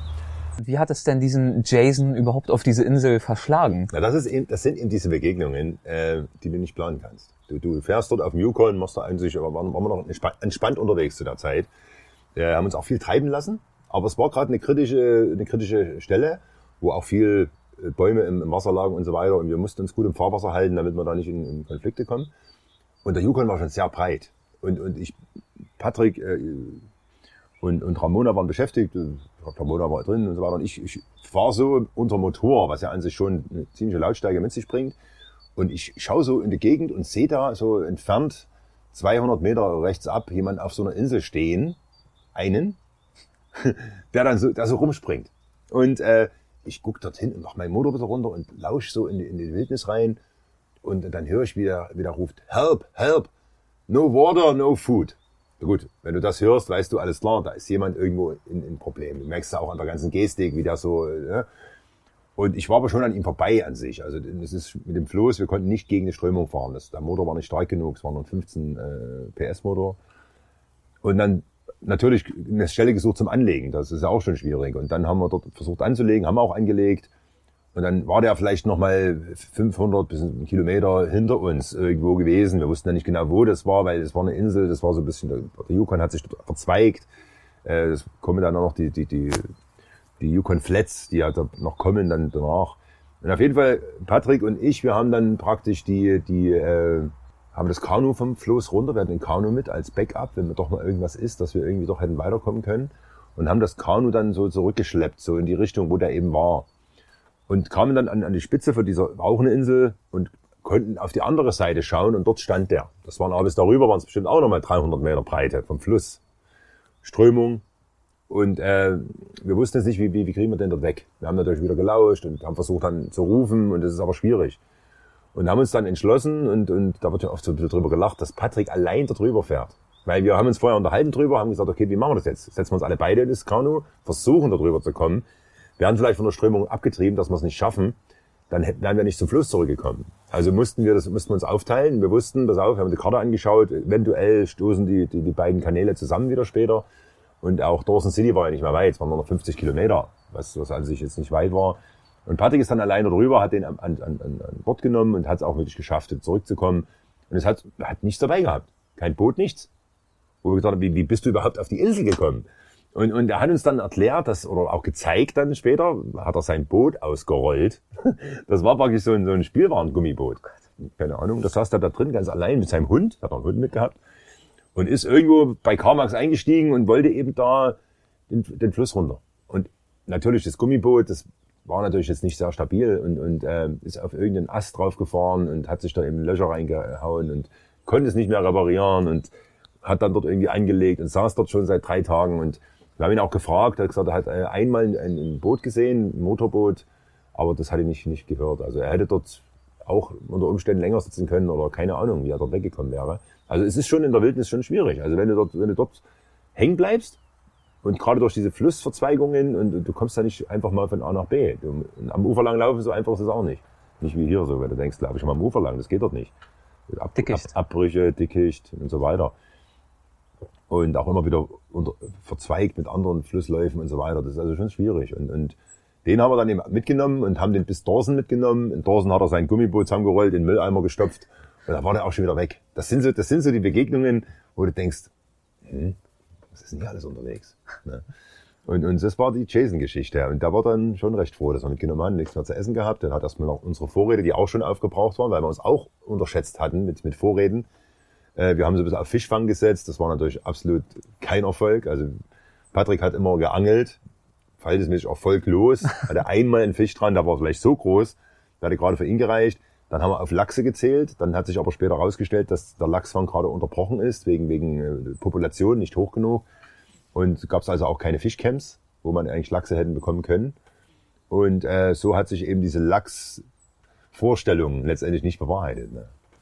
Nochmal zurück zu diesem Alltag auf dem Boot, sofern Ja. es den gab. Also mich Ja. interessiert wirklich dieses Gefühl des Reisens. Ihr Ja. habt ja wirklich viele Stunden auf dem Wasser verbracht. Ja, Kannst du versuchen, das zu beschreiben? beschreiben, ja. Das ist natürlich, äh, wenn du in die Wildnis eintauchst, bist du natürlich auch fernab von allen gewohnten Geräuschen. Also du hörst nichts mehr. Ich stand vorne auf dem Floß, Motor aus, wir sind dort getrieben mit der Strömung und es war so leise, wie ich es an sich selten in meinem Leben also wahrgenommen habe, muss man ja sagen. Und, und äh, da stellt man ja so Vergleiche her. Ne? Und dann denkt man immer früher mal, vor mehreren hundert Jahren, da war das mal so. Da war das ruhig und weit. Heute ist es laut und eng. So, das ist so die, der Vergleich, den ich damals angestellt habe. Und, und das zu erleben, das war natürlich schon äh, sehr beeindruckend. Diese Ruhe, das, ist, das tut weh, teilweise, wenn man es noch nicht deuten kann. Ne? Weil man, das ist wie wenn du gar nicht da bist irgendwie und doch voll mittendrin stehst. Und dann weißt du natürlich auch Wildnis. Du weißt dort Tiere. Wir haben auch Tiere gesehen, Bären zum Beispiel oder, oder Elche und so weiter. Und wenn du abends anlegst, dann weißt du, es raschelt und macht. Und das sind unzählige Tiere. Da gibt's auch keine Zäune. Da gibt's keine Zäune, nee, nee. Du weißt, da, dass sich da die Tiere auch beobachten. Ne? Und äh, wir haben ja auch dann später oder vorher schon mit Holly den, den Elch gejagt, im Grizzly-Gebiet und haben den dann dort zwei Kilometer durch den Busch geschleppt und so weiter, wo du mit, mit frischem Fleisch, wo du da so ein Tier auch über Nacht liegen lass, äh, lassen musstest und so weiter, wo du dann schon denkst, Mensch, wenn jetzt hier der Grizzly mal nachschaut, ob es da was zu fressen gibt, äh, wie machst du das? Da kommst du wieder auf diese, diese Geschichte, Tierbegegnung und so weiter. Äh, und so warst du halt immer wieder so ein bisschen unter Spannung auch manchmal, aber es war auch sehr relaxed. Wir saßen auf dem Schiff, wir haben, Ramon hat dann angefangen Brot zu backen, dann haben wir abends Feuer gemacht, das Brot dort, das hat ja auch gedauert, mal eine Stunde, zwei, bis das Brot dann so weit war. Das war halt meistens die Nacht nicht überlebt. Das war ein kleines Brot, wir waren zu dritt, wir hatten viel Hunger. Und haben dann das Brot auch äh, ziemlich schnell aufgegessen. Dann mussten wir uns wieder mit unseren Konserven begnügen, mal eine Zeit lang und äh, hatten natürlich auch versucht, immer ein bisschen Bier dabei zu haben und dass man abends am Lagerfeuer auch so eine Stimmung erzeugt. Das ist ja klar, man, man will ja auch die Reise genießen, ist ja ganz klar. Und, und wir haben die Wildnis eigentlich als sehr positiv erlebt und jetzt im Nachgang sogar würde ich sagen, äh, es war eine sehr, sehr schöne Zeit. Auch wenn damals die Spannung immer da war, so ein bisschen. Ne? Wachsamkeit. Wachsamkeit, äh, musstest aufpassen, legst du gut an, ist das, ist das Floß äh, gut verstaut, weil wenn du früh, früh aufstehst, das Floß ist weg, ne? Dann ist es auch nicht gerade schön. Dann musst du gucken, wie kommst du hier weiter. Das sollte natürlich möglichst nicht passieren. Äh, es kam ja auch äh, Bäume getrieben, die dann nachts äh, in der Strömung waren. Wir hatten dann manchmal früh so große, schwere Äste unterm Floß hängen und so weiter, wo, wo wir auch Glück hatten. Ne? Und, und diese Schläuche, die dort unter dem Floß waren, wo ich am Anfang gedacht habe, wenn wir da mal auflaufen und so weiter, haben sich letztendlich als, als wirklich sehr robust äh, erwiesen. Und äh, ich habe dann irgendwann so viel Vertrauen in die Schläuche gehabt, dass ich immer auf, wenn ich angelegt habe, bin ich dann schon auf die, ans Ufer rangefahren, so, so mit Schwung. Mit Schwung, genau, ja. damit das Floß auch gut steht. Weil wir mussten es dann natürlich äh, vertauen mit, mit, mit, mit, mit, mit Seilen, die wir mit hatten und so weiter. Und da kam mir ein bisschen meine Segelerfahrung auch zugute, weil ich habe dann so Klampen an der Seite fest, wo wir auch das Floß ordentlich festbinden konnten. Gut verschraubt natürlich auch, dass das nicht losreißen kann und so weiter. Das sind schon so Dinge, wo du drauf achten musst, weil, wie wir später dann auch gehört haben, passiert es eben auch mal, dass dann das Wasser mal ein bisschen ansteigt über Nacht. Und wenn dann nicht weit genug am Ufer stehst, dann, dann schwimmt dir eben das Floß weg oder dein, dein Gummiboot oder je nachdem, was du hast. Und dann wachst du früh auf und dann ist kein Boot mehr da. dann, dann guckst du blöd. Und das hatten wir ja später beim, beim Wolfgang Hebel erfahren. Das, der hatte ja diese Situation. Ne? Wie kann ich mir einen der schöneren Lagerplätze vorstellen? Ideal waren für mich immer Inseln. Also mhm. ich habe geschaut, wo ist eine Insel im Fluss, weil Insel dachte ich mir, gut, ist nicht so im tiefsten Dickicht. Das, das ist überschaubar. Dann haben wir geschaut, ob wir einen guten Platz finden, wo auch der Fluss nicht so, so starke Strömung aufweist, also wo man praktisch ein bisschen im Lee liegt, von vielleicht eine kleine Buchte oder irgendwas, wo wir das Floß rein, reinpuxieren konnten. Mussten natürlich schon vorausschauend gucken, weil A ist der Fluss sehr breit gewesen und dann musste man schauen, okay, diese Insel wollen man jetzt ansteuern und dann guckt man schon, wo kann man dort anlegen. Wir sind natürlich auch im Laufe der, der Wochen immer versierter geworden. Wir wussten dann irgendwann, wie wir auch im Fluss fahren, wo die Abbruchkanten sind. Da ist es meistens tief, weil dort äh, die Kurven sind. Dann im Außenbereich, die Strömung drückt dann die Sedimente weg. Da hat man immer genügend Tiefe. Im Innenbereich wird es dann flacher. Und da hat man natürlich ferngehalten sich und abends dann immer geschaut, wo ist irgendwo eine Möglichkeit, das Floß reinzubuxieren, sicher anzulegen. Und äh, dann haben wir dort meistens eine Inselspitze, war natürlich immer optimal und dort Feuer gemacht und, und das waren so die idealen Plätze. Der, der Yukon ist abends dann an uns vorbeigezogen und wir haben oft auch Elche gesehen, die dann durch den Fluss durchgeschwommen sind, auch mal mit einem Kalb dran und so weiter. Also das war schon, sind schon so schöne Sachen. Wenn du dann abends sitzt, es wird dann so langsam dunkel, wobei das natürlich erst später war, weil du hast ja im Sommer die Mitternachtssonne, das heißt, es wird ja nie so richtig dunkel. Ne? Du hast immer eine gute Sicht, beruhigt natürlich auch, könntest theoretisch auch nachts fahren, wenn man es will. Aber wir wollen natürlich auch schlafen, entspannen. Das war so. Freut sich ja auch tagsüber ja, auf genau diese Abende. Ja, ne? na klar. Und dann in die erste Hälfte der Reise, äh, da war ja auch dieses Gefühl so da, dass wir das, dass wir es auch genießen wollen, so richtig intensiv. Ne? Und dann eben später diese, dieser Druck mit der Kälte, mit dem Winter, die Einheimischen, die uns gewarnt haben und so weiter, die haben dann Druck aufgebaut. Und dann sind wir erst in, in einen gewissen Modus reingerutscht, wo wir gesagt haben, okay, wir müssen uns einen Plan machen, sonst kommen wir nicht in der, in der richtigen Zeit zum Ziel. Wie hat ja. sich dann euer Reisealltag und Reiserhythmus verändert, als dieser Druck äh, hinreichend groß geworden ist? Ja, der Druck kam so etwa nach der Hälfte dieser mhm. Yukon-Reise auf. Wir sind dann an, an Dalton Bridge gekommen. Das ist die letzte Möglichkeit, über Land wegzukommen. Später muss man sich ausfliegen lassen. Da gibt, dann gibt's keine Straße mehr, die, die vom Yukon wegführen und in Ortschaften die Straßen, Straßenanbindung zur Zivilisation haben, wenn wir es mal so ausdrücken. Und äh, an der Dalton Bridge war es so, dass wir dann eben auch mit den Einheimischen gesprochen haben und die gesagt haben, Mensch, ihr seid eigentlich schon spät dran. Ja? Weil da waren es dann noch über 1500 Kilometer bis zur Beringsee, also das ist auch noch eine ganz schöne Strecke. Und dort habe ich so ein bisschen für mich entschieden, okay, wir müssen jetzt einen Plan machen. Ansonsten fühle ich mich selbst nicht mehr wohl. Und ich will mich ja auch wohlfühlen irgendwie. Und dann, dann gab es halt Diskussionen. Ramona mit, ihren, mit, ihrer, mit ihrem Wohlfühlmodus, ne? so nach dem Modus wird schon werden. Ne? Äh, Patrick war da eher vielleicht schon praktischer angelegt, da konnte man schon eher so einen Plan finden und haben uns halt so, es war so zwei Tage, wo wir so mal eine Diskussion hatten, wo man auch viel geplant hat, wie viel Kilometer pro Tag wollen wir schaffen und wie weit wollen wir kommen und welchen Rhythmus wollen wir uns auferlegen. Und das sind natürlich unterschiedliche äh, ja, Strategien aufeinander geprallt. Und letztendlich habe ich mich dann aber doch irgendwie durchgesetzt. Mit guten Argumenten oder einfach, weil du hartnäckiger warst? Ich würde sagen beides. Also die, die Argumente waren natürlich trotzdem sinnig, aber ich war auch hartnäckig. Ich habe dann gesagt, okay, entweder wir machen das in dem Modus oder wir müssen uns eine ganz andere Strategie zurechtlegen. Dann kann nicht mehr das Ziel die Beringsee sein, dann ist eben das Ziel, schauen wir mal, wie weit wir kommen. Und dann muss ich sehen, dass ich ein Ende der Reise finde, weil ich brauche für mich auch ein Ende der Reise. Vor allem emotional oder auch um die Projekte kommerziell prägnant äh, zusammenfassen zu können mit einem klaren Start und einem klaren Ende fürs Buch, für den Vortrag also es, und so weiter. Ich will mal so sagen, es, es muss nicht immer eine Reise zum Abschluss gebracht werden, um dass die Erkenntnis bei mir aufkommt, okay, die Reise ist beendet. Weil wenn eine Reise ist dann beendet, wenn man sich dafür entscheidet. Beispiel die Segelreise sollte eine Weltumsegelung werden, ist nie eine geworden. Aber ich wusste, die Reise muss ein Ende finden. So, und die hat ein Ende gefunden, weil ich selbst dazu bereit war. Aber in dem Fall war ich nicht bereit, weil die Chance anzukommen war da. So, also versucht man natürlich praktisch zu denken und sagt, wie kann ich mathematisch das Ziel erreichen? So, und es war machbar. Wenn jetzt dort alles zusammengebrochen wäre, das Floß wäre kaputt gegangen und so weiter, dann hätte man natürlich eine ganz andere Strategie aufgefahren. Dann hätte man gesagt, okay, was machen wir jetzt? Wie kommen wir jetzt irgendwie weiter oder wie kann die Reise sich irgendwie fortsetzen?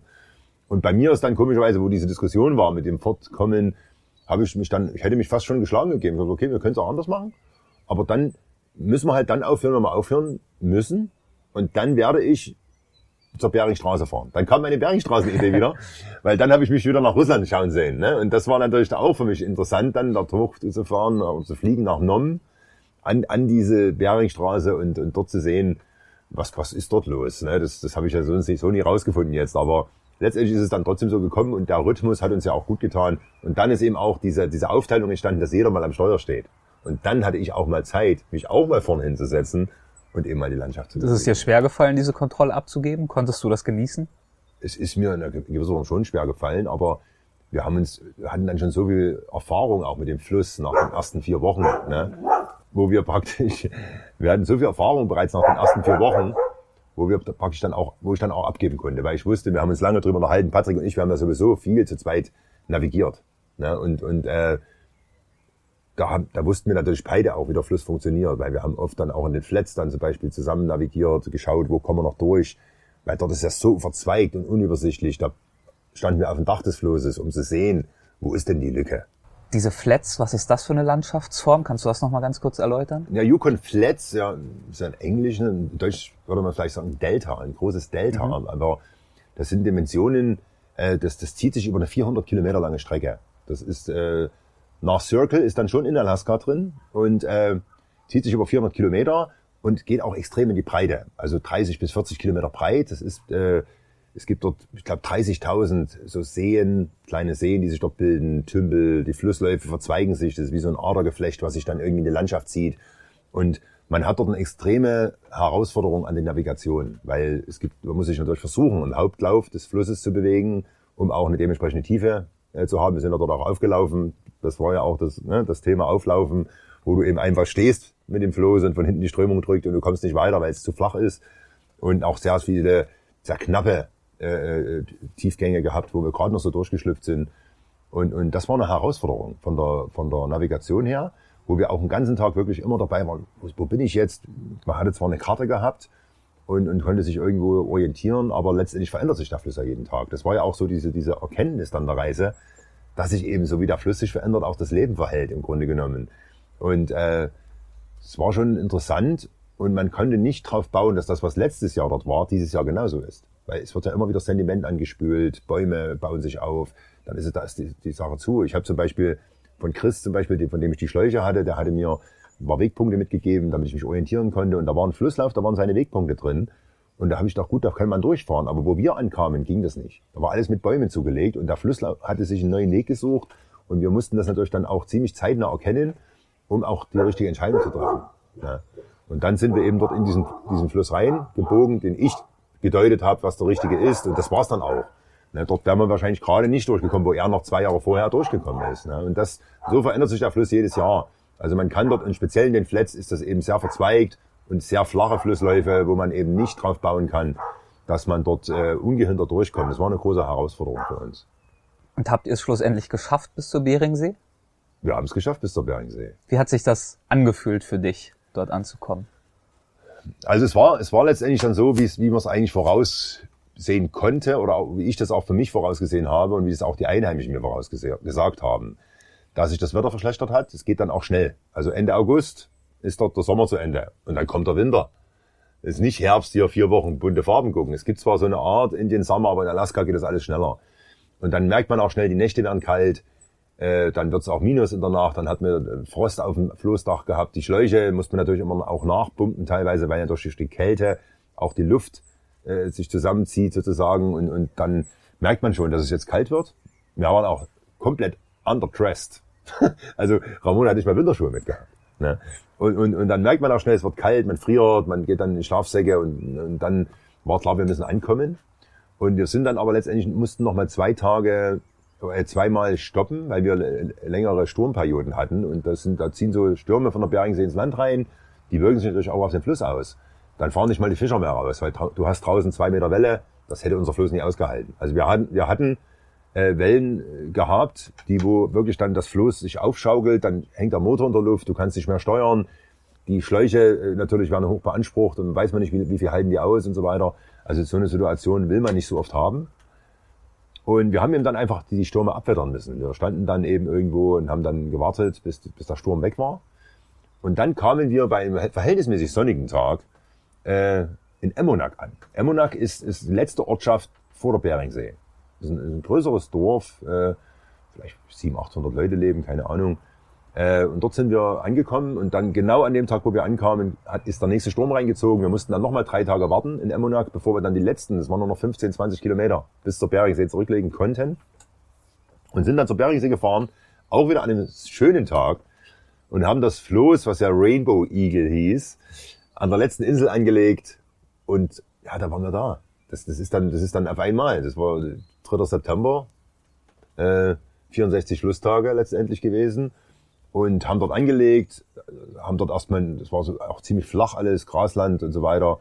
Und man sieht das Meer vor sich ne, und weiß, das ist jetzt das Beringmeer, du bist da und da fährst du nicht mit dem Floß mehr raus, aber du bist am Ziel.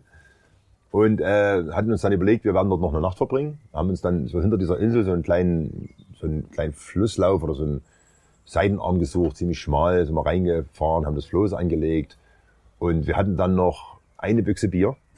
Die haben wir uns geteilt. Also die, die, die, wir hatten ja schon lange kein Bier mehr, aber Ramona hat drei Büchsen aufgehoben. Die hat sie versteckt, das hat sie ab und zu mal gemacht, weil sie genau wusste, Patrick und ich, wir, wir schaffen das schon. äh, und dann hatten wir noch drei Büchsen in Emmonac, da sind zwei Büchsen getrunken worden. Ich hatte meinen aufgehoben. Ich sage, ich trinke sie erst, wenn wir wirklich da sind. Und die habe ich dann dort an der Beringsee aufgemacht. Wir haben dann das aufgeteilt durch drei und haben die, jeder seine drei Schluck Bier genommen. Das sind ja nur die kleinen Büchsen gewesen. Und äh, haben dann äh, dort eigentlich die Nacht verbracht. Es war dann auch schon dunkel und dann kam da tatsächlich in dieser Nacht ein Nordlichter.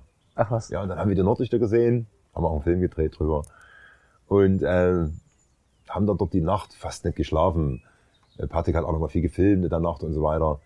Und äh, dann ist uns irgendwie klar geworden, dass wir da sind und es war irgendwie auch so ein, so ein Ende, wie man sich das wünscht. Man sagt, man ist an der Perigsee, schönes Wetter, klarer Himmel, die Nordlichter oben. Und dann sind wir oder haben wir uns zurückziehen lassen von einem, von einem Motorboot nach Emmonac, weil unser Floß ja nicht gegen die Strömung ankam. Und dort haben wir dann eigentlich schon ein, zwei Tage später das Floß an Land gezogen und haben das auseinandergenommen langsam, haben die Sachen verschenkt teilweise, verkauft auch, den Motor, unser Earl, der ist schweren Herzens dann weggegangen an einen, einen Fischer dort, äh, der ein kleines Boot hatte, das könnte ich optimal gebrauchen. Und da habe ich mich dann entschieden, unseren Earl wegzugeben. Und der fährt jetzt noch dort am Yukon, unser Earl. Ne? Und wir sind dann von dort aus zurück nach Anchorage geflogen und dann praktisch abgeholt worden von Driftwood Holly eben wieder. Äh, sind so ein paar logistische Dinge, die man dann einfach meistern muss. Äh, und vorne auf das, auf das, auf das Fahrerhaus von diesem kleinen Pickup haben wir dann das Elchgeweih hier drauf gebunden und so sind wir an die Grenze rangefahren, Alaska, Kanada und die haben uns da durchgewunken, die haben gesagt, was ist denn los? Äh, und so sind wir dann zurückgekommen an, an, an den Lake Leberg, wo eben auch der Wasserwerfer stand und dann haben wir das ganze Zeug umgeladen und dann war die Flussreise beendet nach etwa drei Monaten. Earl ist also da geblieben, aber ein paar andere Sachen habt ihr mitgebracht, einige Utensilien. Ja. Die haben wir hier zum Teil auch drapiert. Vielleicht Ja. kannst du mal äh, sagen, worum es dabei geht, worum es sich handelt. Also das Elchgeweih hat man jetzt schon mal kurz angesprochen. Das genau, ist, das äh, sehen jetzt die Podcast-Zuhörer natürlich nicht, aber vielleicht kannst du es mal beschreiben. Das ist ja wirklich gewaltig. Ich habe es vorhin auch mal in der Hand gehabt. Das ist ein richtig schwerer Das ist sehr Körper. schwer, ja. Und dieses Elchgeweih stammt von einem Elch, den wir mit Driftwood Holly gejagt haben, eben äh, bei unserer ersten Reise, wo wir Kanada durchquert haben. Und äh, der Elch hatte ungefähr 600 Kilogramm, also war ziemlich, ein ziemlich ausgewachsener Elch schon gewesen, und ein ziemlich großer Elch, gibt noch größere. Ne? Und Holly war ja, da, da kann einmal im Jahr einen Elch jagen. Die, die Elch haben wir ja, Elchjagd haben wir auch beschrieben im Buch nochmal. Und als wir dann zurückkamen mit dem Floß nach Dawson City, also ein, ein halbes Jahr später sozusagen, hat uns Holly das Elchgeweih mitgegeben und wir haben das vorne auf unser Floßdach befestigt äh, und haben das dann mit bis zur Beringsee genommen. Und das sieht man hier auf dem Coverbild übrigens noch nicht, weil da waren wir, dieses Bild ist entstanden zwischen Whitehorse und Dawson City. Mhm. Und wir haben dann das Elchgeweih erst in Dawson City von Holly bekommen, auf unser Floßdach draufgebaut und mit bis zur Beringsee genommen. Und es hat dann eben seinen Weg hier nach Deutschland gefunden. Dieser Mammut hier, der ist uns von Wolfgang Hebel also mitgegeben worden. Beziehungsweise haben wir ihn den eigentlich abgekauft, weil das ist das, was er jahrelang gemacht hat. Er hat aus Knochenresten, hat er Tiere geschnitzt und, und andere Sachen. Und das war damals, weil er eben auch so ein, so ein Mammut-Liebhaber war. Der hat, das, der hat ja auch die, die, die riesigen Stoßzähne vom Mammut noch gehabt, die er dort selbst gefunden hat, die man auch im Buch sieht. Äh, hat die gesammelt und hat dieses, wie soll ich denn sagen, so eine kleine Scheune gehabt, wenn man so will, oder, oder ein Verschlag. Und dort drin hat er eben diese ganzen Bärenschädel, Wolfschädel aufbewahrt, was er eben über die Jahrzehnte so zusammengesammelt hat. Dort war auch seine Werkstatt. Und dort haben wir diesen, diesen Mammut mitgenommen, der aus dem Walknochen herausgeschält wurde. Und das ist hier wirklich das äh, Mammut vom Mammut, praktisch von Elfenbein gemacht. Und den haben wir mitgenommen. Dann haben wir ihn abgekauft und haben ihn sozusagen ein bisschen dort seinen Lebensunterhalt auch finanziert, weil er natürlich dort abseits der Zivilisation mit, mit, mit 70 Jahren ähm, von einer kleinen Rente gelebt hat. Aber auch eine interessante Geschichte, die wir eben im Buch gut beschrieben haben. Ne? Was erwartet den Leser denn ansonsten in diesem Buch? Sehnsucht, Wildnis, wir haben es ja hier schon schön sichtbar äh, hingestellt. Na, das Buch ist eine Kombination. Das ist eine Kombination aus unserer eigenen Sehnsucht, die wir natürlich äh, hatten und haben. Und äh, diese Eigenerfahrung, immer wieder diese Reflexion, auch dieser Begegnungen mit den Menschen und auch natürlich unsere eigene, ich sage jetzt mal, Gemütsverfassung. Wir haben ja dort die Logbucheinträge, das ist ja das Interessante auch an dem Buch geworden, von mir, wie habe ich die Situation erlebt, wie hat Ramona das erlebt. Das waren ja total unterschiedliche Sichtweisen. Äh, zieht sich das durch das ganze Buch. Ne, bis zum Ende eben auch so diese Sehnsucht, wird die gestillt, wird die nicht gestillt, was sind so die Erkenntnisse auch der Reise, wie ich eben in den Yukon Flats habe, mit dieser ständigen Veränderung und dass das eben mit dem Leben so übereinstimmt auch. Der Fluss verändert sich jedes Jahr, jede, jede Stunde, jede, jeden Tag und genauso ist es eigentlich auch im Leben. Und es gibt keinen Stillstand. Es gibt keinen Stillstand, genau. Das ist, das ist so diese, diese, diese Schlussfolgerung. Und eben so dieses Gefühl, dass wir auch durch diese Wildnis, durch diese Weite, dass wir als Menschen an sich in diesem, in diesem, in dieser Gegend nichts waren. Wir waren nichts. Man hätte uns dort nicht wahrnehmen können. Wenn man, wenn wir nicht dort gesessen wären, hätten uns physisch vor uns gesehen, wir hätten nicht, von oben siehst du uns nicht. Und wenn wir dort weggekommen wären, das hätte niemand interessiert. Weil, wenn du in Alaska wegkommst, bist du weg. Ne? Da findet dich keiner, da sucht dich auch keiner, weil es sinnlos ist. Ne? Und, und dieses, diese Demut dort zu erfahren, in dieser Wildnis, davon handelt eben auch das Buch natürlich immer wieder gespickt mit den Menschen, die wir getroffen haben, die Porträts von den Leuten, was treibt die an, warum leben die dort, was sind denen ihre Tätigkeiten und denen ihre Botschaften natürlich auch. Und das haben wir dort reingepackt. Und deswegen treibt das Buch auch so und ist eben so auch meiner Meinung nach so auch so ein, so ein für Leute, die Sehnsucht haben und die ein bisschen mehr wissen wollen über, über Leute, die ein bisschen tiefer so in das ganze Lebensmodell eintauchen, äh, finde ich eigentlich schon sehr lehrreich, so letztendlich auch noch. Ne? Kanada, Alaska, Yukon, das sind ja in der Tat echte Sehnsuchtsbegriffe. Ja. Hast du denn auf dieser Reise deine Sehnsucht stillen können? Hast du das, wonach du gesucht hast, gefunden für dich? Also gut, äh, jede Reise birgt eine Sehnsucht. Ne? Ich, ich, ich, das verändert sich ja auch im Leben immer, habe ich für mich so festgestellt. Ne? So, das war jetzt die Sehnsucht nach Wildnis, Aussteigen aus dem Hamsterrad. Äh, es gab ja so verschiedene Antworten, die man da so gesucht hat. Und äh, das, was ich dort erfahren wollte auf dieser Reise, habe ich erfahren. Also man, ich, ich, ich merke auch bei mir, dass ich selten an einen Ort zweimal äh, zurückkehre. Also ich, ich kehre selten zurück an einen Ort. Ich bin, ich bin, wenn ich das, das erlebt habe, ist für mich dieses Gebiet oder diese Reiseroute zumindestens äh, ja, ist die Sehnsucht danach gestillt. Man kann das schon so sagen. Und dann entwickelt sich eine neue Sehnsucht. Ne? Und, und ich würde sagen, dass die Reise, die Sehnsucht ist gestillt. Ja. Fantastisch. Ja. Das ist doch eigentlich ein sehr schönes Schlusswort schon fast. Wir haben eigentlich noch viele weitere Themen, die wir besprechen wollen. Es war aber so spannend, dass ich das auf keinen Fall jetzt hier unterbrechen wollte, dieses Gespräch. Wir werden einfach gleich noch eine zweite Folge aufzeichnen, würde ich vorschlagen, die dann im Anschluss irgendwann gesendet wird. Bevor wir aber aufhören, kommt jetzt noch eine kleine Herausforderung zum Schluss, die wir in vielen Folgen immer mal wieder haben, und zwar die Halbsätze. Das heißt, ich gebe einen Halbsatz vor und du beendest ihn mit dem, was auch immer dir in den Sinn kommt. Es Right. kann ganz knapp sein oder auch etwas ausführlicher, ganz wie du magst. Ja. Eine Reise ist für mich gelungen, wenn Wenn ich mein Ziel erreicht habe und viel für mich mitnehmen konnte. das Wesentliche, das uns das Reisen schenkt, ist sind die Begegnungen mit den Menschen.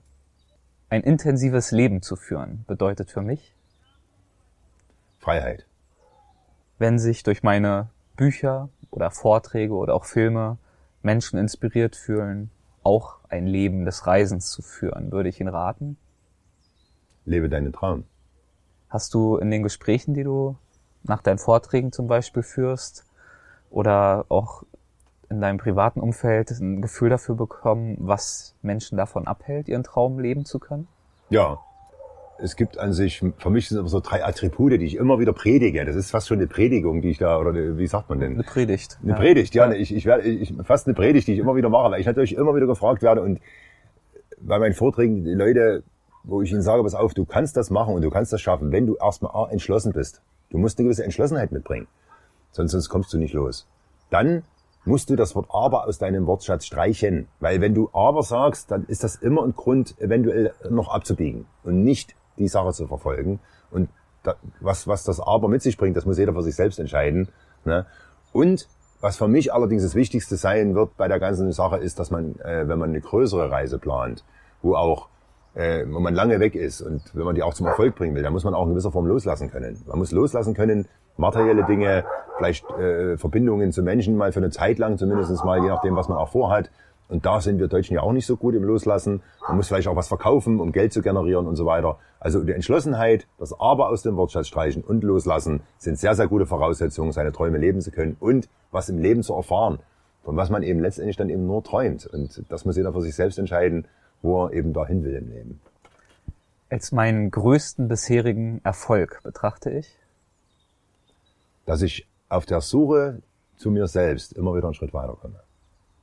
Wenn ich an die Zukunft denke, Bin ich voller Optimismus. was steht für dich auf dem Programm in Zukunft? Glücklich sein. Dann kommen wir jetzt ganz zum Schluss zu den Assoziationen. Das heißt, ich nenne nur noch einen Begriff. Ich mache es mir noch einfacher und wir schauen mal, was dir dazu in den Sinn kommt. Ganz knapp oder auch etwas ausführlicher. Sehnsucht. Das, was mich treibt. Loslassen, hast du gerade schon angesprochen. Eine Eigenschaft, die bei mir sehr stark ausgeprägt ist. Führt die für dich immer noch, ist das immer noch eine Herausforderung für dich oder fällt dir das mittlerweile leicht? Äh, also materielle, materielle Dinge loszulassen, fällt mir leicht. Äh, natürlich menschliche Verbindungen, äh, zumindest mal für eine Zeit lang zu kappen, äh, ist natürlich immer wieder eine Herausforderung, weil da stecken ja viele Emotionen drin. Das heißt, man ist verliebt. Ich meine, es ist nicht nur in der Partnerschaftsliebe, sondern es gibt ja auch Kinder, es gibt äh, auch andere Menschen, mit denen man sehr, sehr gerne sich umgibt und so weiter. Aber man muss sich dann entscheiden. Und wenn man aber für sich selbst eine Sehnsucht hat, wo man sagt, das muss ich unbedingt erfahren, dann muss man eben mal loslassen und dann ist es halt so. Ne? Man kommt ja wieder. Freiheit, ein Wort, was du vorhin des Öfteren in den Mund genommen hast. Ist für mich was, was in meinem Leben zum Glücklichsein auf jeden Fall dazugehört. Einsamkeit, Ist manchmal notwendig, um sich selbst zu erkennen. Heimweh, Kommt auf, wenn eine Reise lang genug dauert und ich das Gefühl habe, dass ich am Ziel bin. Und der letzte Begriff, Zuhause. Könnte man als die Welt bezeichnen, aber es gibt äh, schon mittlerweile den Drang, eine Basis zu haben, von wo aus ich meine Träume leben kann. Klasse, vielen Dank. Ich danke dir für das Gespräch. Wo können unsere Zuschauer und Zuhörer denn am besten mehr über dich erfahren oder auf dem Laufenden bleiben, was du als nächstes so treibst? Na gut, die, die, die, wie sagt man denn, die sozialen Netzwerke sind auch an mir nicht ganz vorbeigegangen. Es ist natürlich äh, eine Webseite da, www.mariogoldstein.de oder man geht auf Facebook, man findet mich dort. Man gibt einfach mal bei Google Mario Goldstein ein, da wird man die ein oder andere Information bekommen. Mhm. Ansonsten verlinke ich es natürlich auch in den Notizen zur Folge. Und wenn man dann noch Fragen hat, äh, man kann uns gerne auch anschreiben. Und ich werde, ich merke es ja immer wieder, wenn ich angeschrieben werde, ich versuche es zu beantworten. Äh, manchmal klappt es auch nicht, je nachdem, wo, wie gerade das Pensum äh, gerade da ist. Aber ich versuche natürlich mit den Leuten in Kontakt zu kommen und natürlich auch Vorträgen. Das ist immer wieder interessant, weil da hat man eben den direkten Kontakt und dann spricht man immer über alle mög- möglichen Themen. Viel beantwortet sich dann auch natürlich in dem Vortrag. Und dort kann man viel auch über meine Reisen, über meine Beweggründe und über meine emotionalen auch Ausbrüche, die ich eben bei den Vorträgen auch immer wieder mit zeige, weil ich glaube, dass das auch die Reise authentisch macht letztendlich, weil es ja nicht immer alles super ist. Man hat ja auch Probleme und so weiter. Ich glaube, da kann man viel erfahren.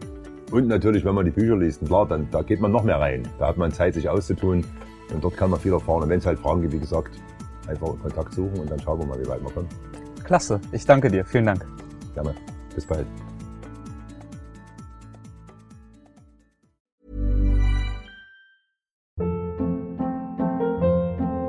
Hold up. What was that? Boring. No flavor. That was as bad as those leftovers you ate all week. Kiki Palmer here, and it's time to say hello to something fresh and guilt-free. Hello Fresh. Jazz up dinner with pecan-crusted chicken or garlic butter shrimp scampi. Now that's music to my mouth. Hello Fresh. Let's get this dinner party started. Discover all the delicious possibilities at hellofresh.com.